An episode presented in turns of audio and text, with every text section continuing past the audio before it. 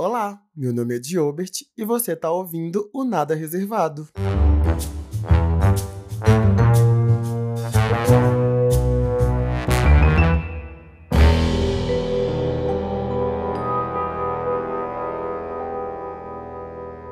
Muito feliz em te receber para o primeiro episódio da nossa série O Amor é um Jogo de Azar. Para não perder nenhum novo episódio, segue a gente lá no Instagram, arroba nada reservado, e não se esqueça de seguir as nossas páginas no Apple Music e no Spotify. Antes de começar, eu tenho dois avisos para você. O primeiro é que eu ainda não monetizei esse podcast, então eu não posso ser processado ainda. Por isso, você vai observar que em cada episódio dessa série, o nome dos protagonistas foi substituído por o nome de uma carta de baralho. E caso você seja protagonista de alguma das histórias que eu vou contar aqui, parabéns! Você conseguiu ficar no meu top 5 traumas no amor. Isso é uma conquista incrível. Entre em contato comigo no Instagram para retirar o seu prêmio. O segundo aviso, na verdade, já é um pedido de desculpa, porque eu sei que eu prometi histórias não muito longas, mas eu acho que eu não vou conseguir cumprir com essa aqui. Então, pra gente não perder mais tempo, pega o seu fone de ouvido, enche um copo de coca e venha ouvir o primeiro episódio de O Amor é um Jogo de Azar.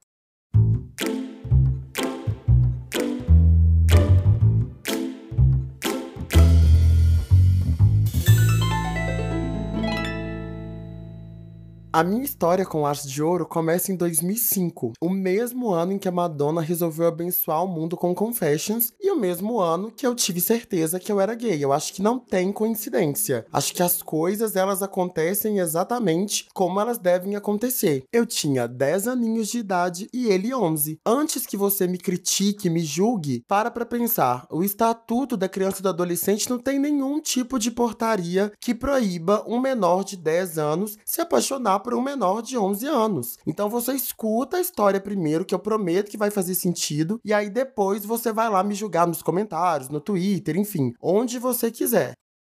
Eu lembro que em 2005 eu tava muito animado para ir para quinta série, porque para mim, para quinta série representava um cronograma completamente diferente de atividade. Era sair daquele daquela rotina de ter uma professora só, para ter vários professores, para ter um horário de aula. E eu tava muito animado, né? Essa sensação de que a gente tá ficando mais adulto, de que a gente tá crescendo quando a gente é muito novinho, isso é muito gostoso, isso é muito legal. Então, e, e sempre tinha aquela coisa também de, ai, ah, os meninos da quinta série são muito grandes, né? Né? Então eu pensava, meu Deus, agora eu sou um menino grande, eu tô, eu sou um adolescente, né? O que isso representa? Quem serei eu nesse novo mar? E eu tava mudando de escola também. Eu estudei até a minha quarta série numa escola municipal lá em Santa Luzia, muito boa, inclusive eu quero mencionar aqui, que é a escola Maria da Glória. Muito boa a escola, assim, acho que é, eu tive uma base muito legal de ensino lá. E eu tava indo para uma escola estadual, que aí já não tinha uma fama muito boa lá no bairro também, mas era perto de casa, enfim. E não tinha tinha outra alternativa que não fosse ir para essa escola, que é o Murgi. Vocês podem pesquisar aí, Murgi Ebrahim Sara, lá em Santa Luzia. Vocês devem encontrar provavelmente algumas matérias no balanço geral, de alunos jogando carteira em aluno, apagão, coisas desse tipo, mas era o comum ali, e eu acho que ainda é um pouco do comum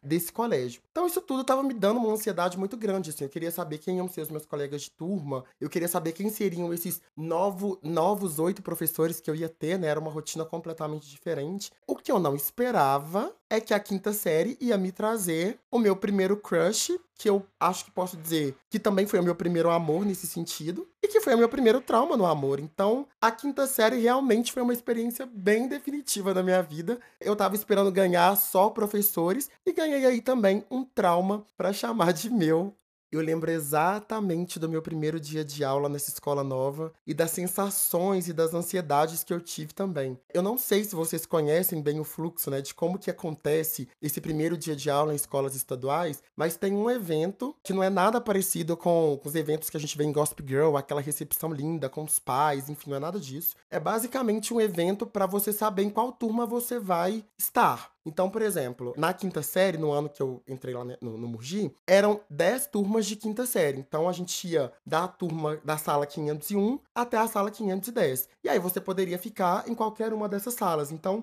tinha uma expectativa também, rolava uma fake news na época que os alunos que ficavam ali entre 501, 502 e 503 eram as turmas mais aplicadas, então todo mundo queria ficar nessas turmas aí. E eu, obviamente, queria ficar né, na 501. Afinal de contas, eu sou um aluno bem aplicado aplicado, eu era de fato um aluno bem aplicado e eu não ia aceitar menos do que o melhor. Então eu já saí de casa com essa mentalidade. E aí eu lembro que começaram a chamada. E aí fala, turma 501, e vai falando a lista de cada um dos nomes que tá lá. Eu não tava na 501, também não tava na 502, não estava na 503, muito menos na 506. Eu fui parar na turma 509. E para mim, isso já foi de uma tristeza que, cara, eu não sei assim, eu não sei descrever para vocês como eu me senti, porque eu falei, não é possível, eu sempre fui, eu sempre tive média alta na, no, nos meus boletins, eu sempre fui elogiado na outra escola, será que eles confundiram a minha informação. E, gente, isso tudo com 10 anos, tá? Eu já era uma criança surtada. Eu com 10 anos e esses vários pensamentos na minha cabeça, e ouvindo ali os nomes, enfim. Não tem um dia letivo nesse primeiro dia, que é um evento com todo mundo ali. Então, você vai basicamente escuta em que turma você tá e vai embora para casa como eles começaram, né? O período da tarde ele começava justamente pela quinta série. Então eu, eu, lembro de ter ficado ali mais ou menos umas uma hora e meia, ouvi qual turma eu tava e depois eu voltei para casa frustradíssimo, chateadíssimo, porque eu tava na 509, ou seja, eu não era um aluno bom e a escola também não esperava que eu fosse um aluno bom. Mas eu superei aquilo, né? Não tinha o que fazer, não, não adiantava bater o pé, não tinha como ir na coordenação para trocar, enfim. Não era também um tipo de problema que eu levava para minha mãe, eu sempre fui uma criança muito. Ah, eu não quero levar problema, sabe? Eu quero resolver a minha vida aqui. Então eu segui o baile é, e não não fiz disso uma grande uma grande coisa, embora eu estivesse me matando por dentro. E aí eu lembro do então segundo dia de aula que foi chegar na escola, já sabendo qual era a minha turma. Eu lembro de ter chegado um pouco mais cedo assim, então eu sentei lá na sala, vi as pessoas chegando aos poucos e assim, era todo mundo muito diferente do que eu eu, eu tava acostumado na escola anterior assim. Tinham pessoas que já tinham repetido ano, é, na turma que eu tava, então eles eram bem maiores do que eu tinha gente com 13, 14 anos. Na minha turma, eu tinha 10 anos. Então é uma diferença muito grande, ainda mais nessa fase, né? Que é quando a gente volta de novo para essa fase de crescimento.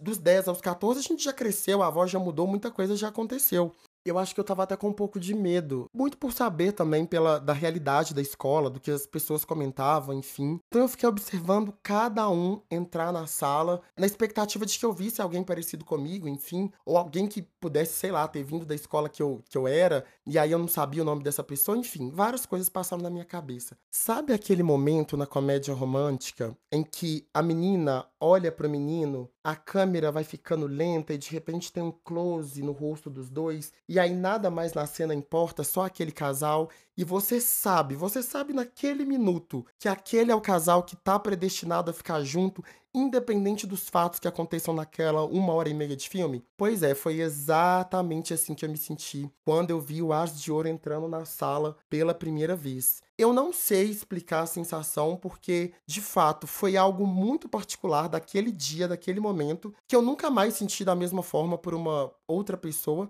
Acho que muito também por ter sido a primeira vez que eu senti o meu coração acelerado, de fato, e uma vontade de falar com aquela pessoa e uma vontade de estar próximo dela. Eu lembro exatamente enquanto eu tô falando aqui com vocês, me vem a imagem exatamente de como aconteceu. Ele tava usando uma camisa azul e uma calça jeans, porque esse, essas eram as cores do, do uniforme, mas ele não tava com a camisa do uniforme ainda da escola. Ele tinha um cabelo castanho escuro, liso, é, e ele usava uma faixa, é quase como se fosse uma tiara, assim, em, embaixo do cabelo, preta. O olho, eu lembro perfeitamente, assim, era, era, era aquele olho castanho bem claro claro, mas que dependendo do dia, se tivesse chorado, enfim, ele mudava de cor. E aquilo tudo foi mexendo com o meu imaginário de alguma forma que eu não sabia explicar. Eu lembro de sentir o meu coração acelerado e da minha mão suar um pouco assim, mas na época eu coloquei muito no, no como se fosse uma resposta a ter encontrado alguém que eu senti que eu pudesse ser próximo de fato. E eu fiquei torcendo muito para que então é, ele,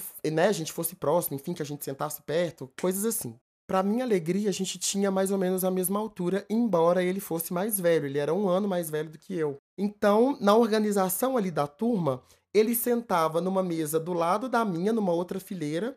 E aí era óbvio, né, que a gente ia conversar, que a gente ia ser amigo. Para mim isso já estava muito nítido e eu não tinha nem falado oi para ele ainda, assim. É, mas eu me pegava olhando muito assim pro lado para ver se ele tava lá, enfim. Foi aquela coisa bem adolescentezinha, assim, início de adolescência, sabe? Nos primeiros dias de aula, a gente não chegou a trocar muita ideia, não. A gente não conversou muito, porque, de novo, ele era bem aquele universo do menino que gosta de cartinha de Yu-Gi-Oh!, que gosta de desenho de Dragon Ball Z, e eu nunca fui essa criança. Então ele acabou se juntando ali com uma galera que tinha mais esse perfil. Eu acabei ficando mais de lado, eventualmente incorporando algumas meninas ao meu grupinho, né? Isso eu fazia muito bem. Então eu não estava sozinho, eu tinha vários amigos ali, mas ele mesmo, que era a pessoa que eu queria ter próximo, eu, eu não tinha ainda. E aí é que vem o pulo do gato dessa história.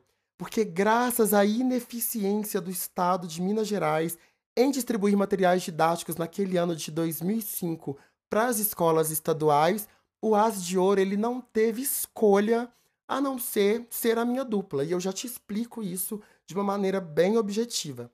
Basicamente, a escola não tinha livro para distribuir para todos os alunos. Né? Então, se você vem de uma escola pública, você deve entender o que eu estou dizendo, mas para quem não vem, eu vou explicar. É, em escolas públicas, né, seja estadual, seja municipal, a gente recebe o material didático emprestado durante aquele ano, a gente usa e depois, no final do ano letivo, a gente devolve para a escola. Sempre vai ter aquele aluno que não devolve, então precisa ter ali um, um, uma espécie de estoque para que você consiga é, passar livro para todos os alunos e que todo mundo tenha. Mas nesse ano, por algum motivo, isso não aconteceu. Então a gente fazia basicamente um rodízio desse material didático. Como que funcionava? Eu recebi, por exemplo, os livros. Por exemplo, não, foi exatamente o que aconteceu. Eu recebi os livros de matemática, história e ciências. E ele recebeu português, geografia e alguma outra matéria que eu não vou me recordar agora. Então a gente precisava ter essa troca, né? Tipo, ia ter um para casa sobre o livro de história, eu precisava me organizar para fazer aquilo numa determinada data. E aí é, passava o livro para ele, para ele poder terminar, e assim a gente ia caminhando. Então, nesse sorteio, a gente acabou sendo uma dupla, e o nosso livro de história é, acabou unindo a gente ali nesse sentido. E como, né, é, acho que talvez seja do meu signo, ou talvez seja só a minha natureza mesmo, eu sempre fui muito postergador. Isso é algo que, inclusive, eu quero melhorar na minha vida é, ao longo do tempo. Mas como eu sempre deixava tudo para a última hora, isso acabava atrapalhando ele a fazer os exercícios. Então a gente começou a se encontrar na biblioteca da escola para poder fazer esses, esses para casa juntos. E aí, eventualmente, a gente ia conversando e a gente foi vendo que a gente tinha, assim, algumas coisas em comum. Eu faço aniversário no dia 18 de outubro, ele faz aniversário no dia 19. É, então, isso já era uma coisa que, assim, naquela época, né, era, era algo em comum que a gente tinha, não era exatamente o mesmo dia, mas era algo que fazia a gente se sentir ligado, assim. E foi muito legal, assim, a gente trocava muita ideia. É, eu acabei conhecendo muita coisa desse universo de cartinha de Yu-Gi-Oh!, essas coisas por conta dele, enfim. É, e ali foi o início de uma amizade que a gente construiu e de uma proximidade muito forte, em que a gente não se desgrudava, a gente não desgrudava para nada.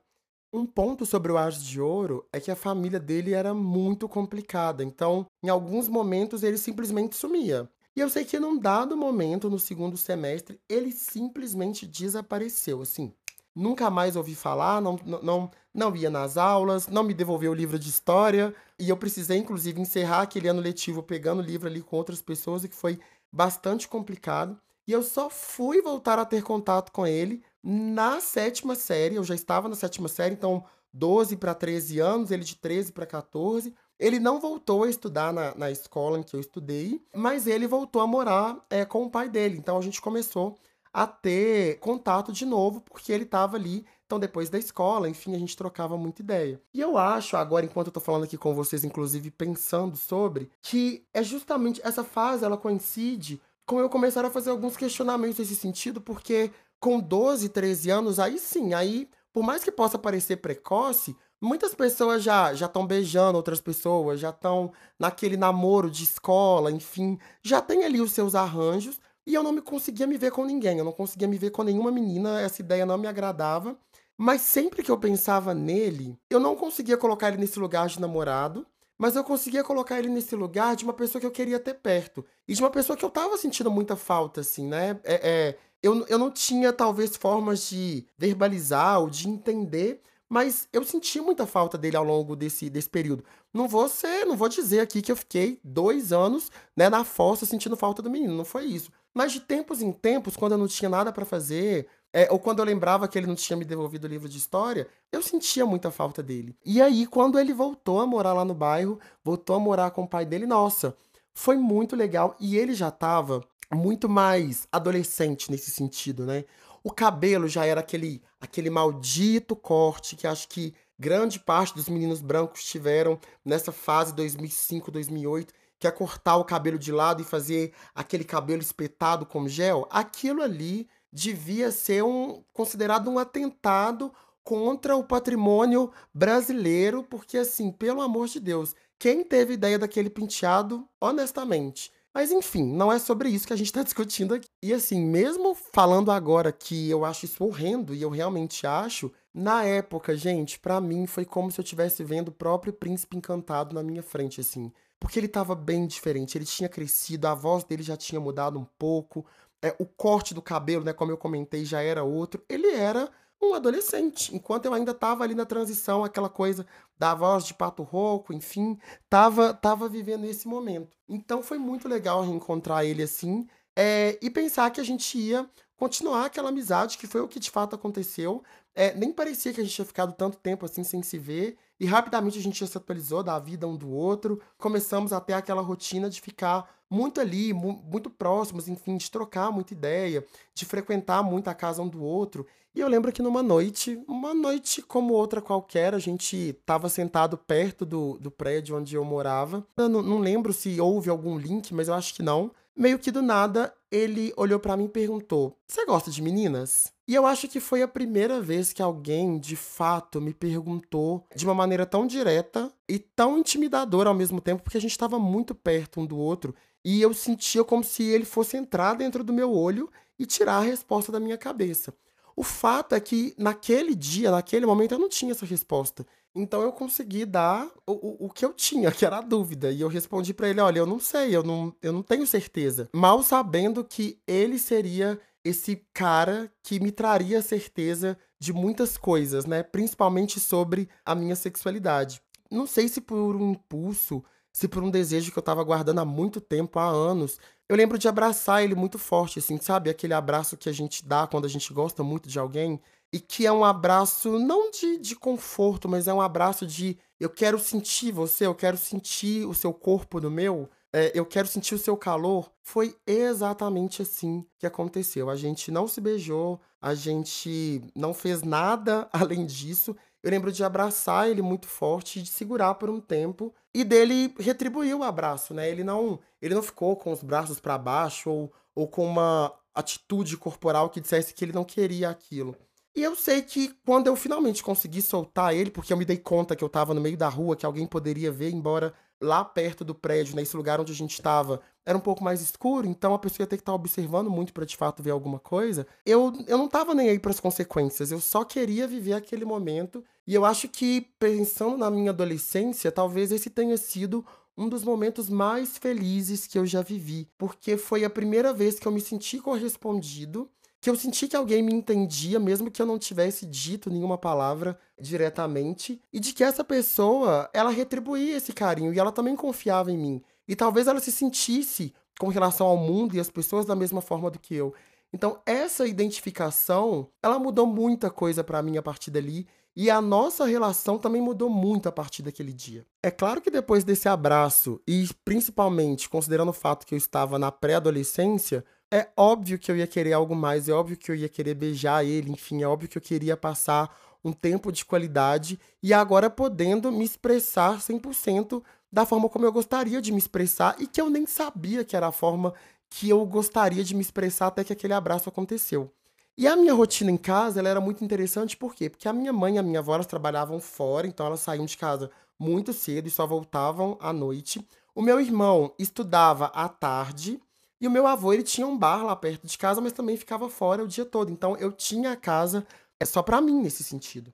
E aí eu comecei a chamar ele para ir lá para casa, pra gente assistir filme e tal. E levou algum tempo desde esse primeiro dia em que a gente, em que eu dei esse abraço nele, levou algum tempo até que a gente efetivamente evoluísse para outros tipos de contato que não um simples abraço de amigo, com muitas aspas nesse sentido. E eu lembro que um dia eu tava lá em casa, eu acho que eu tava arrumando casa, porque eu sempre fui desses, assim, né? Já que eu não trabalhava, eu precisava ajudar em casa de alguma forma, e essa era a maneira que eu encontrei. E ele chegava lá em casa logo cedo, assim. Ele chegava e, e, e ficava, e a gente ia trocando ideia ali ao longo do dia. Eu E eu lembro que eu coloquei um filme pra gente assistir. Eu não, não lembro exatamente qual filme, mas enfim. Era um filme aleatório. É, e a gente estava sentado no sofá e eu lembro de virar o meu rosto para ele e ele virar o rosto para mim e a gente se deu ali o nosso primeiro beijo. Gente, eu meu coração tá disparando agora enquanto eu tô contando essa história para vocês porque sabe aquele momento em que tudo faz sentido e que parece que você encontra algumas respostas, encontra algum direcionamento é, foi exatamente assim que aconteceu. Não foi o melhor beijo da vida, obviamente, né? Dois adolescentes ali. Mas eu lembro da sensação de sentir a boca dele na minha, de sentir o cheiro, de passar a mão no cabelo, enfim, de sentir a mão dele também no, no meu braço, enfim. Foi um momento muito especial, foi um momento muito legal e que, na minha cabeça, como uma boa libriana, significava a partir dali que a gente namorava, mesmo que ninguém pudesse saber. E a primeira coisa que ele fez quando a gente parou de, de beijar, assim, ele. Mas ninguém pode saber. E a igreja, a gente ia na igreja, isso é um detalhe é, eu conto de uma outra história. E a igreja, como que fica, enfim. E eu sinto que a gente precisou encontrar e desenhar uma lógica em que isso funcionasse sem que ferisse alguns valores que pra gente na época eram fundamentais e sem que ninguém soubesse. Então a gente vivia uma vida de agente secreto. Embora hoje eu tenha muita certeza que era óbvio para todo mundo que estava rolando alguma coisa, porque a gente era inseparável. E a gente foi ficando cada vez mais inseparável, assim, de fazer planos mesmo, de quando crescer, vai morar junto. Aquelas coisas que a gente, quando é adolescente, a gente faz, sabe? De escrever coisas na agenda e, e esconder para ninguém ler, enfim, de se declarar das formas mais bobas possíveis todas essas coisas, né, que um primeiro amor e principalmente um amor adolescente trazem, eu posso dizer para vocês que eu vivi elas na maior intensidade que existe, assim. Era surreal o quanto eu me sentia conectado a ele e o quanto eu sentia que ele também estava conectado a mim de alguma forma. Na medida em que o tempo foi passando, eu acho que eu aprendi a nomear os meus sentimentos e eu comecei a ter mais visão e uma visão mais profunda sobre o que eu sentia por ele e sobre o que eu queria viver com ele. E eu comecei a não ter medo de ser quem eu era e até cogitar alguns cenários de contar para minha mãe, contar para minha avó, enfim. Eu estava muito preparado, eu acho que para fazer esse movimento, é, mesmo considerando a igreja, considerando os vizinhos, considerando a, todo tipo de retaliação que a gente pudesse ter, na minha cabeça, o que fazia sentido era a gente estar tá junto. E eu estava disposto a superar qualquer consequência que se colocasse no meu caminho para que isso acontecesse. E eu acho que essa é a primeira grande ruptura que a gente teve, porque eu sinto hoje, olhando para trás, que ele sentiu que a gente estava caminhando nessa direção e que talvez ele não tivesse preparado para viver isso dessa forma. Então a gente começou a construir alguns combinados na época de mostrar menos que a gente estava junto como amigo mesmo. Então a gente já não sentava mais junto na igreja, a gente não ia junto para a igreja. Ele começou a fazer outros amigos no bairro. A gente ainda encontrava. É, às vezes acontecia da gente se beijar enquanto a gente estava se vendo ali, mas as coisas não, não aconteciam naquela frequência, naquele jeito que elas aconteciam. E eu fui sentindo esse afastamento, mesmo que leve e sutil, eu fui sentindo ele acontecendo aos poucos, mas naquele momento eu não tinha ferramentas, eu não tinha ideia do que eu deveria fazer, do que era esperado, e até se eu poderia fazer alguma coisa de fato para reverter esse cenário. Em contrapartida, e eu acho que um movimento incoerente dele nesse sentido, ele começou a ficar muito próximo de alguns meninos que eram assumidamente gays lá no bairro e a gente sabia, todo mundo sabia, enfim. Então aquilo ficou, pera, ele tá com medo das pessoas desconfiarem que a gente tem alguma coisa, mas ele tá começando a andar com os meninos que são assumidamente gays. Então, o que, que ele espera que as pessoas pressuponham, né? O que, que ele espera que as pessoas achem dessa aproximação? Mas eu era tão inocente que eu não cogitei nada além disso. Eu achei que ele simplesmente estivesse procurando outros amigos, que ele tivesse cansado dos meus papos, enfim, que ele quisesse é, expandir o ciclo de amigos dele, que de fato era muito pequeno. Era eu e mais um menino do outro prédio, que ele tinha muita amizade, que ele trocava muita ideia. Então eu não olhei para isso com, com um olhar de ciúme, com um olhar de possessividade, e nem cogitei que ele pudesse né, estar tendo alguma coisa com alguns daqueles meninos ali. Isso nunca passou pela minha cabeça. Num dado momento, e eu acho que ali já mais para 2009, parecia que tudo que a gente tinha vivido não passava de um surto da minha cabeça. Porque ele me tratava exatamente como um amigo, que ele nunca teve nada. A gente continuava tendo uma rotina de igreja, de fazer coisas juntos ali no bairro, enfim, mas com uma frequência muito reduzida. E eu realmente sentia que tudo aquilo que a gente tinha vivido era só um surto da minha cabeça, eu tava só sendo Vandinha ali criando uma realidade de coisas que nunca existiram. Até que um movimento muito estranho aconteceu nesse ano. Eu tinha ganhado de presente de aniversário uma câmera que era o amor da minha vida. E a partir do momento que eu, que eu ganhei essa câmera, eu comecei a tirar fotos muito legais, tanto minhas quanto dos meus amigos, enfim. E um belo dia ele apareceu lá em casa meio que do nada, falando que ele tava com umas fotos muito ruins no Orkut, enfim. Sim, gente, Orkut, vamos lembrar, 2009. e aí ele queria renovar ali as fotos, enfim se eu poderia tirar essas fotos e também editar essas fotos para ele. E eu falei, claro, óbvio. É, além das fotos, ele também me contou que ele estava meio sem roupa, assim, e que ele não tinha muita ideia de pose, enfim, do que ele deveria fazer. Então ele perguntou se eu também poderia emprestar para ele algumas roupas para ele poder tirar essas fotos. E eu, óbvio, vamos lá.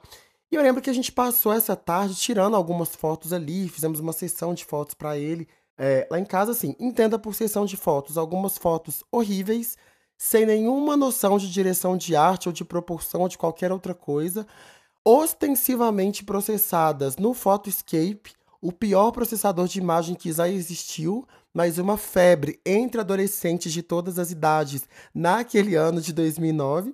A gente passou o dia fazendo isso e eu lembro de ter ficado muito orgulhoso com o resultado das fotos, inclusive de ter achado ele muito bonito naquelas fotos.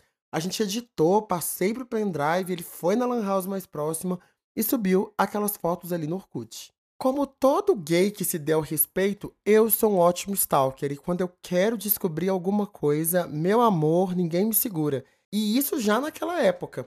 Então eu senti que tinha alguma coisa estranha naquela solicitação que nunca tinha vindo nesse tempo todo de amizade que a gente teve. Ele nunca me pediu para tirar nenhuma foto dele, nem nada nesse sentido. Assim que ele subiu as fotos no Orkut, eu fiquei de olho para ver quem comentaria.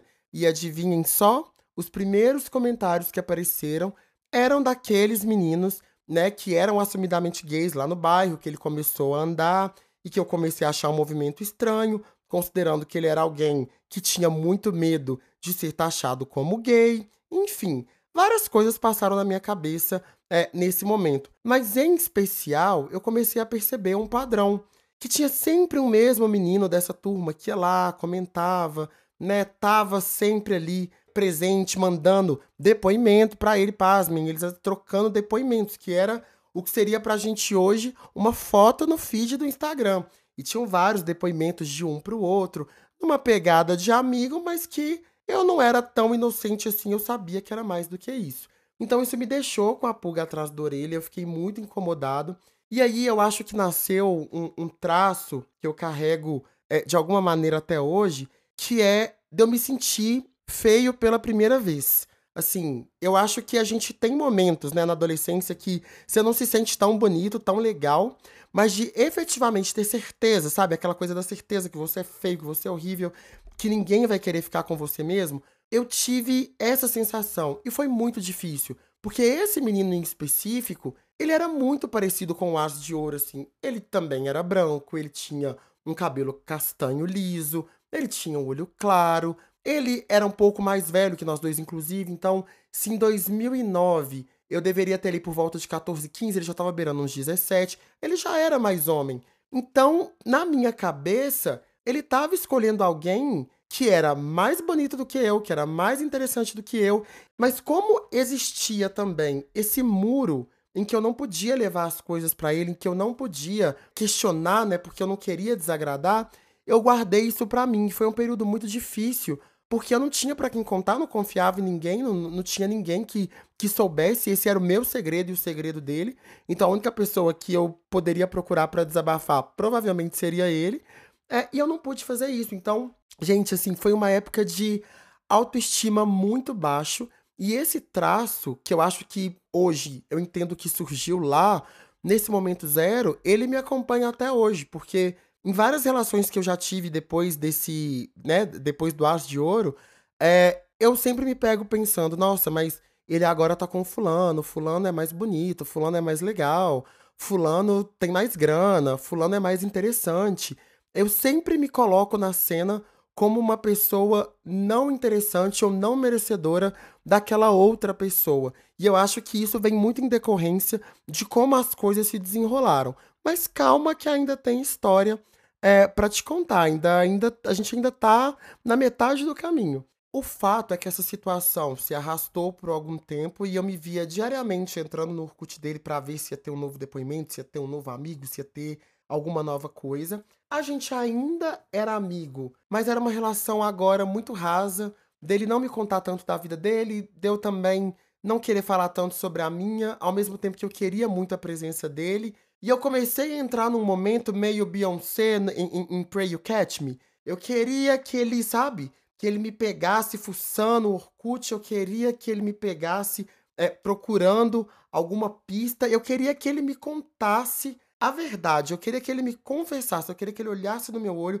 e falasse: olha, sabe esse afastamento que a gente teve durante todo esse tempo? Então, não é porque eu tava com medo das pessoas saberem que eu era gay. Era porque eu tava interessado em outra pessoa. É, é esse cara aqui e vive a sua vida, que eu vou viver a mim. Enfim, eu queria ter certeza. Eu precisava da certeza. E ela não vinha. E o fato dela não vir também me fez ficar preso nessa história mais tempo do que o que eu deveria. Mas era sempre assim, quando eu me sentia forte o suficiente para eu não quero mais falar com ele, eu não vou procurar ele, ele batia lá em casa e aí só de ouvir a voz dele, só de imaginar ele na porta, eu já queria, sabe? Eu já queria abrir a porta, eu já queria saber da vida dele, eu já queria estar tá junto com ele, mesmo que aquilo tivesse me doendo muito, mesmo que imaginar todas aquelas coisas e vivesse incerteza, tivesse me quebrando por dentro. Eu queria a presença. A presença para mim era tudo. Ele não precisava me beijar, ele não precisava encostar em mim, mas ele tá ali representando o único amigo que eu tinha, o único, a única pessoa que eu sentia que eu podia confiar para contar tudo. Isso não tinha preço, então eu estava disposto a qualquer coisa. Depois desse período das fotos aí, que foi mais ou menos uma janela de umas duas semanas, três, aí ele se afastou de mim de fato, assim, foi uma coisa que aconteceu do lado dele. Ele começou a não ir tanto lá em casa. Eu queria às vezes ir lá na casa dele, mas eu sabia que o pai dele também não era muito meu fã, então eu preferia não, eu não queria confusão, queria ficar ali de boa com todo mundo. E é até um pouco engraçado que eu vou falar, mas na medida em que eu entendi que ele não queria mais a minha presença, né, embora ele não tivesse verbalizado isso, mas as atitudes ali estavam todas me levando a crer que era isso mesmo, eu comecei a me ocupar de outras coisas. Então eu lembro que eu arrumei um, um, um, um trabalhinho assim na Lan House lá perto de casa, ficava o dia inteiro trabalhando nessa Lan House, chegava em casa exausto, e aí tinha também no final de semana as coisas da igreja, tinham as coisas da escola, então eu fui me ocupando da minha própria vida, é, com um sentimento muito forte por ele, sem saber naquele momento, né, que essas coisas passam, que a gente se cura, que a gente cai, mas depois levanta. Eu fiquei com aquela angústia toda pra mim, eu não tinha para quem contar, né, como eu já mencionei antes. E um belo dia, acho que alguns bons meses depois, sei lá, um, dois meses depois, o As de Ouro me procura desesperado. Parecia que tinha morrido alguém na família dele, ele queria conversar comigo de qualquer forma. Aí eu falei com ele: olha, agora eu não posso, eu tô indo pra Lan House, mas na hora que eu sair de lá você me procura, a gente conversa e você me conta o que que tá acontecendo. Agora eu não tenho mesmo como lidar com isso. Eu era muito responsável com o meu trabalho na Lan House porque ele me possibilitava muitas coisas. Não, me possibilitavam, me possibilitava um computador com internet que eu não tinha na época é, me possibilitava fazer os trabalhos da escola, baixar os meus clipes da Britney Spears, todos em Full HD, porque eu não sou obrigado a ficar vendo coisa com qualidade ruim. Eu já tinha nesse momento a minha pasta no computador organizada com todas as músicas que eu ouvia, discografias completas de Madonna e outras mais. Então, era um trabalho que, embora não me pagasse, porque de fato eu não recebia nada para trabalhar lá, ele me possibilitava muitas coisas e eu queria ser muito responsável com o papel que eu estava desempenhando ali. Eu levava o meu trabalho muito a sério. Então fui para a Lan House trabalhar nesse dia e falei: olha, quando eu voltar, eu te dou uma ideia e a gente conversa. O dia na Lan House finalizou, eu encerrei o caixa, fechei a loja e falei: vou lá na casa né, do Aço de Ouro, então saber o que, é que tá acontecendo. Toquei o interfone, ele desceu. E aí, ele, muito preocupado, parecia que a gente estava num filme de James Bond, assim, aquela coisa, agente secreto, ninguém pode ver, vem cá que eu vou te entregar uma missão. E ele me levou para um canto afastado lá perto onde a gente morava. E desesperado, a verdade começou ali a, a aparecer. E aí, finalmente, é o momento em que ele me conta tudo o que tinha acontecido nos bastidores, que eu fiquei especulando, que eu tive que stalkear, que eu tive que juntar as minhas peças por mim mesmo, ele finalmente me, me trouxe a verdade. E a verdade ela apareceu da seguinte forma: é, ele me contou que conheceu esse menino um dia indo no supermercado, enfim, viu esse menino olhando para ele, ele olhou de volta, eles começaram a conversar. Como não era uma época, né, que a gente tinha WhatsApp, telefone, essas coisas, muito fácil. Eles pegaram ali Orkut um do outro. Não sei se você ouvinte vai lembrar, mas no Orkut a gente tinha uma funcionalidade que a gente adicionava as pessoas por e-mail. Então ele pegou o e-mail desse menino, adicionou no Orkut, eles começaram a conversar e começaram a ficar muito próximos. Né? Ele ignorou completamente os riscos, isso nas palavras dele mesmo, porque ele sabia que o menino já era assumido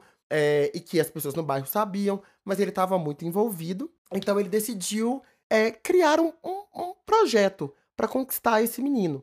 E parte desse projeto passava por criar uma imagem de que ele tinha uma boa situação financeira, de que ele tinha acesso a coisas que efetivamente ele não tinha.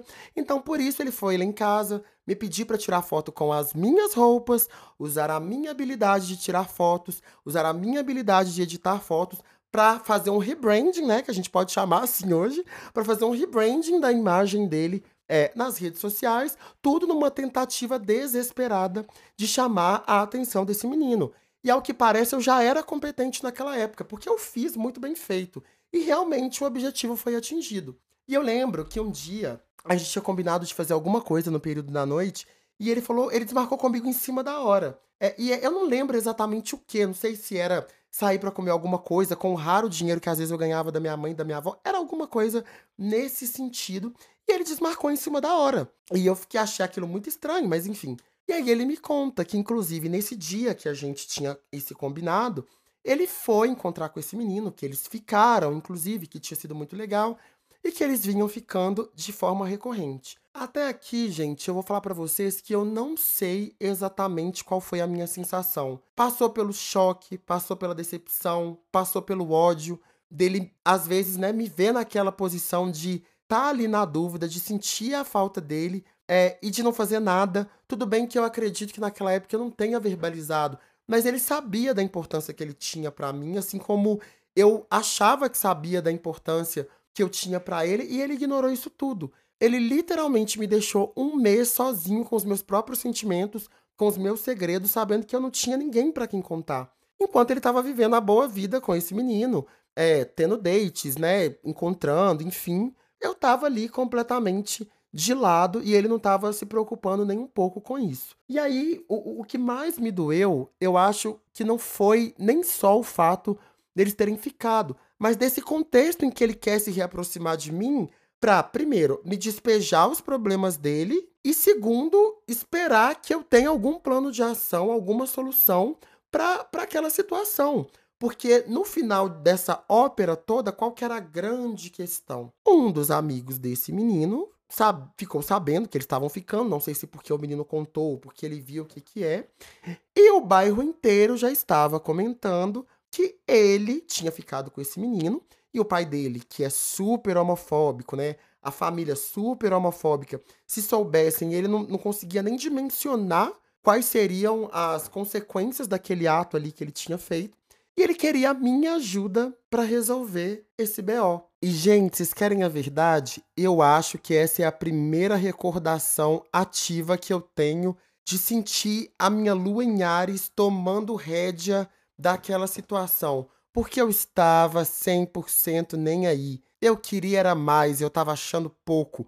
Porque como que ele conseguiu arquitetar esse plano, sabendo do sentimento que eu tinha por ele, e com uma lembrança nítida de tudo que a gente tinha vivido, sabendo que ele era a única pessoa que eu confiava e a pessoa que também estava disponível para ele durante todo esse tempo, ele simplesmente decide seguir um outro caminho sem me dar muita satisfação ou sem me pontuar ou sem me dar uma, uma explicação de por que ele achava que era melhor a gente ficar afastado, não.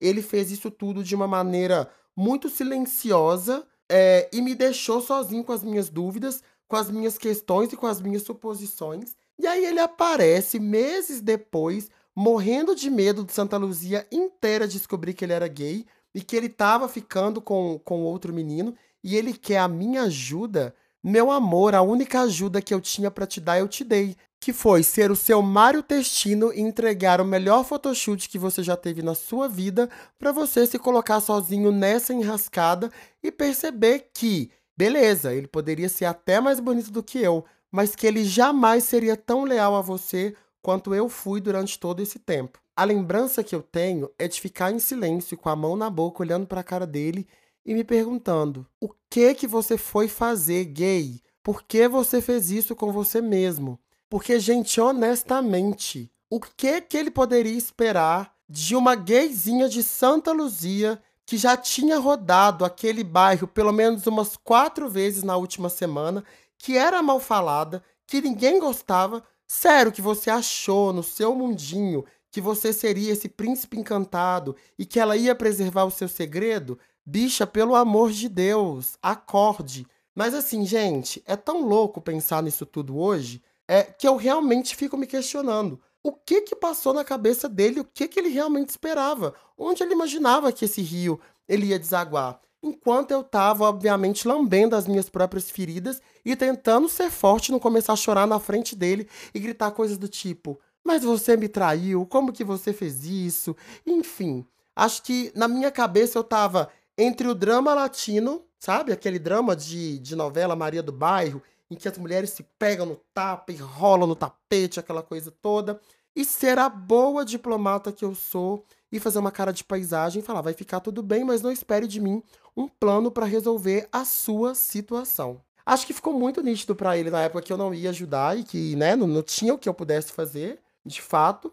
Que a primeira coisa que ele fez foi pegar as roupinhas dele e se mudar de estado, não vou falar para qual estado ele foi, porque isso ajudaria a identificar a pessoa, não é o que eu quero.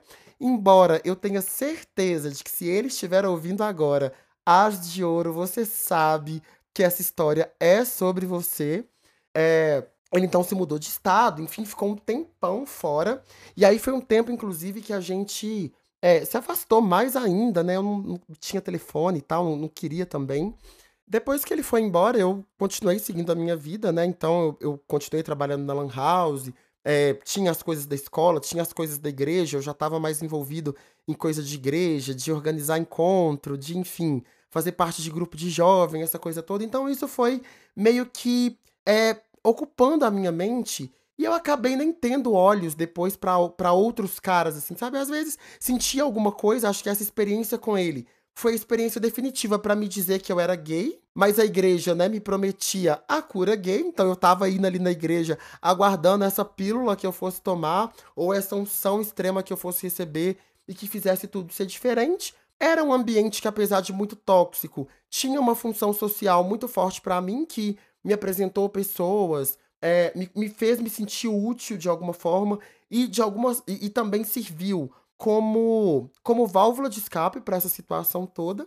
E eu nunca mais ouvi falar do As de Ouro até 2018. Avança no tempo, né? Muitas coisas aconteceram, algumas histórias, inclusive, que eu vou contar aqui nessa temporada, estão dentro desse período. Mas então o As de Ouro volta para Belo Horizonte. É, a gente se reencontra por Facebook, assim, ele, eu adicionei ele no Facebook. A gente encontrou, conversou, trocou uma ideia e tal, mas nada aconteceu. Só que, como vocês devem lembrar no início do episódio, a gente faz aniversário perto. E desde 2018, todos os anos, ou eu mando feliz aniversário por ele, porque eu bebi demais no meu aniversário e aí eu lembro que é aniversário dele, ou ele me manda feliz aniversário. E a gente fica nessa nessa coisa de se mandar parabéns, e aí a gente pergunta como que tá a vida um do outro, e é isso. Para ser 100% honesto com você e fazer jus ao nome desse podcast que é nada reservado, em 2021 eu criei na minha cabeça uma necessidade de validar essa história de uma vez por todas e dar a chance que enquanto adolescente a gente não teve, porque a gente tinha muito medo de, né, das pessoas saberem que a gente era gay, que a gente estava ficando, enfim, a consequência para as nossas famílias, para nós mesmos no sentido de que a gente era dependente emocional e financeiramente daquelas pessoas. Mas agora, em 2021, a vida era outra, né? Nós éramos dois homens adultos com suas carreiras independentes, então não tinha mais esse obstáculo. E aí, também no mês do nosso aniversário, a gente encontrou, eu fui na casa dele, E eu decidi que a gente tinha que transar. Eu decidi que a gente tinha que transar, porque era uma coisa que a gente, enfim, durante a adolescência tinha aqueles contatos ali mais sexuais, mas nada efetivamente o ato em si ele não tinha acontecido. Então eu achava que a gente tinha que transar e resolver isso logo e, e ver ali se a gente ia ter alguma coisa um com o outro, podia ser essa chance. Eu, obviamente, arquitetei toda uma situação, enfim, levei um bom vinho, porque eu não sou boba, né? Armei ali, criei a atmosfera. A gente ficou, a gente chegou a transar, inclusive, também nesse dia, foi muito legal. Mas sabe quando você entende que as coisas elas são como elas são e que não adianta você ficar nessa tentativa louca de querer voltar no tempo ou de querer viver o passado no presente porque não vai acontecer? Foi exatamente isso. Quando tudo terminou, assim, e, e a gente estava muito feliz de ter conseguido viver aquele momento, né, anos depois, para mim, né, pro Diobert adolescente, aquilo foi muito importante, tanto numa esfera de é, conseguir sentir ele ali 100%, quanto é, de ficar bem comigo mesmo, de, de curar um pouco dessa ferida do autoestima, sabe? De pensar que ele tinha me trocado por um cara mais bonito porque eu era feio, porque eu era gordinho, porque eu tinha muita espinha, enfim, por várias questões. E aí, de repente, tá nessa cena de novo com ele, numa posição em que eu vejo que ele nitidamente me deseja, deseja o meu corpo. Isso foi muito importante para mim, assim. Acho que foi um abraço no Diobert de 12, 13, 14 anos, sabe? Mas não foi nada além disso, gente. Nada além disso. E o curioso é que enquanto eu saí né, da casa dele com essa certeza de que as coisas elas realmente aconteceram como elas deveriam acontecer, e entendi que aquele era o ponto final daquela história, que talvez a gente até pudesse continuar amigo, enfim, mas que a nível de relação, de relacionamento, era aquela seria a última vez, ele criou todo um cenário de, nossa, e agora? A gente vai ficar junto? E, gente, é claro que a gente não vai ficar junto, pelo amor de Deus.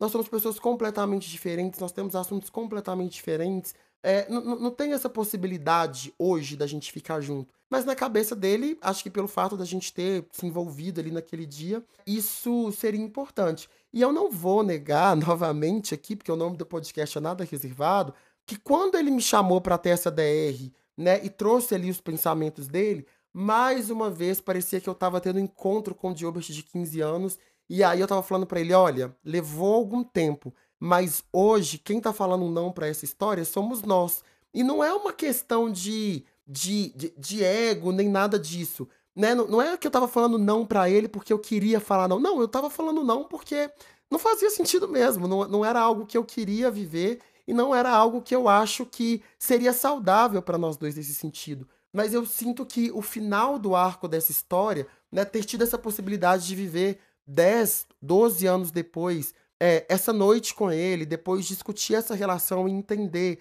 né, que, que não teria futuro. E, e esse não partir de mim foi uma coisa muito importante que me fez conseguir seguir adiante com essa história e dar um fechamento que foi que é muito importante assim ainda hoje né? Essa história ela, ela tem reflexos em, basicamente na maneira como eu me relacionei com quase todos os homens é, depois do Asa de Ouro, assim. Essa coisa de querer ser o que a pessoa precisa, de me calar para não ferir o sentimento do outro, de acumular as minhas angústias para mim e achar que ninguém tem tempo ou que ninguém tá afim de ouvir as minhas histórias, de me sentir desinteressante, de achar que todos os homens que vão que iriam se envolver comigo em algum momento, mais cedo ou mais tarde, iriam encontrar alguém mais interessante do que eu.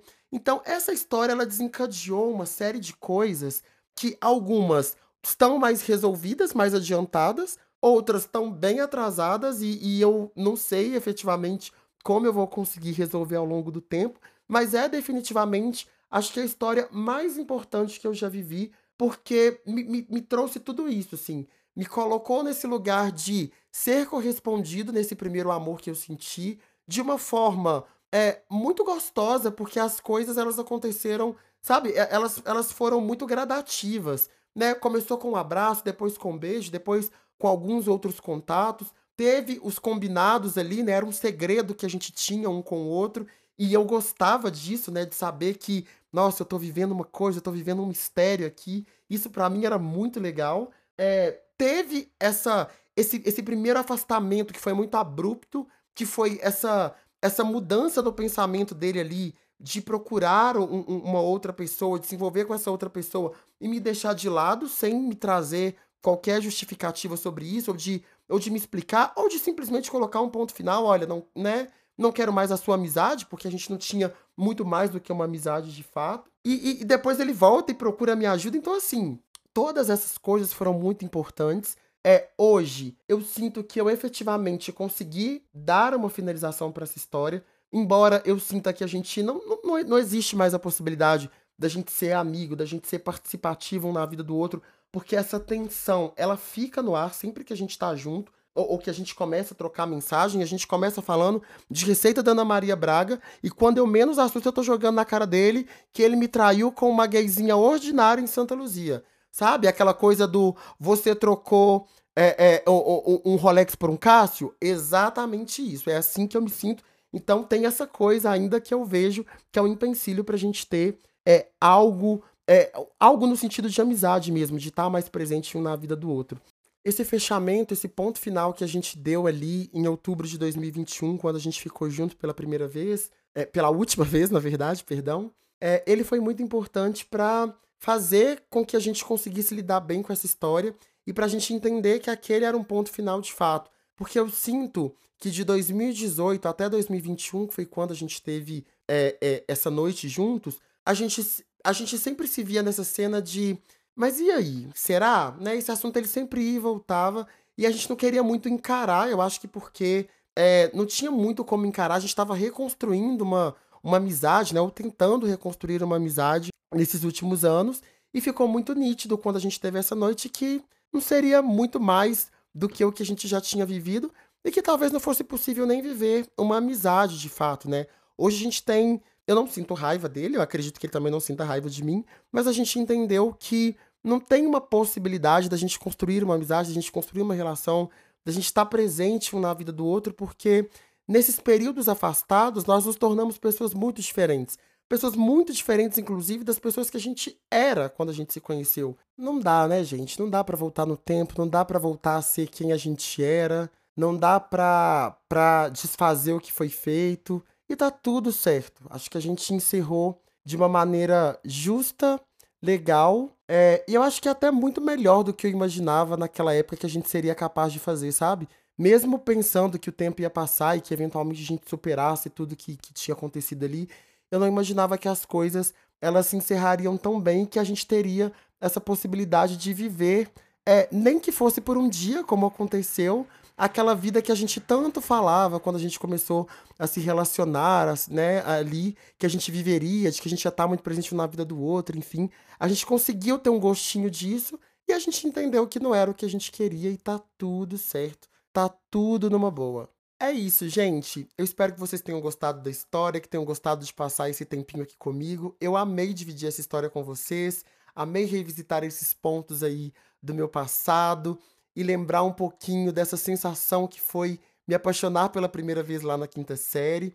Espero que vocês voltem aqui na semana que vem, quando estreia o segundo episódio de O Amor é um Jogo de Azar.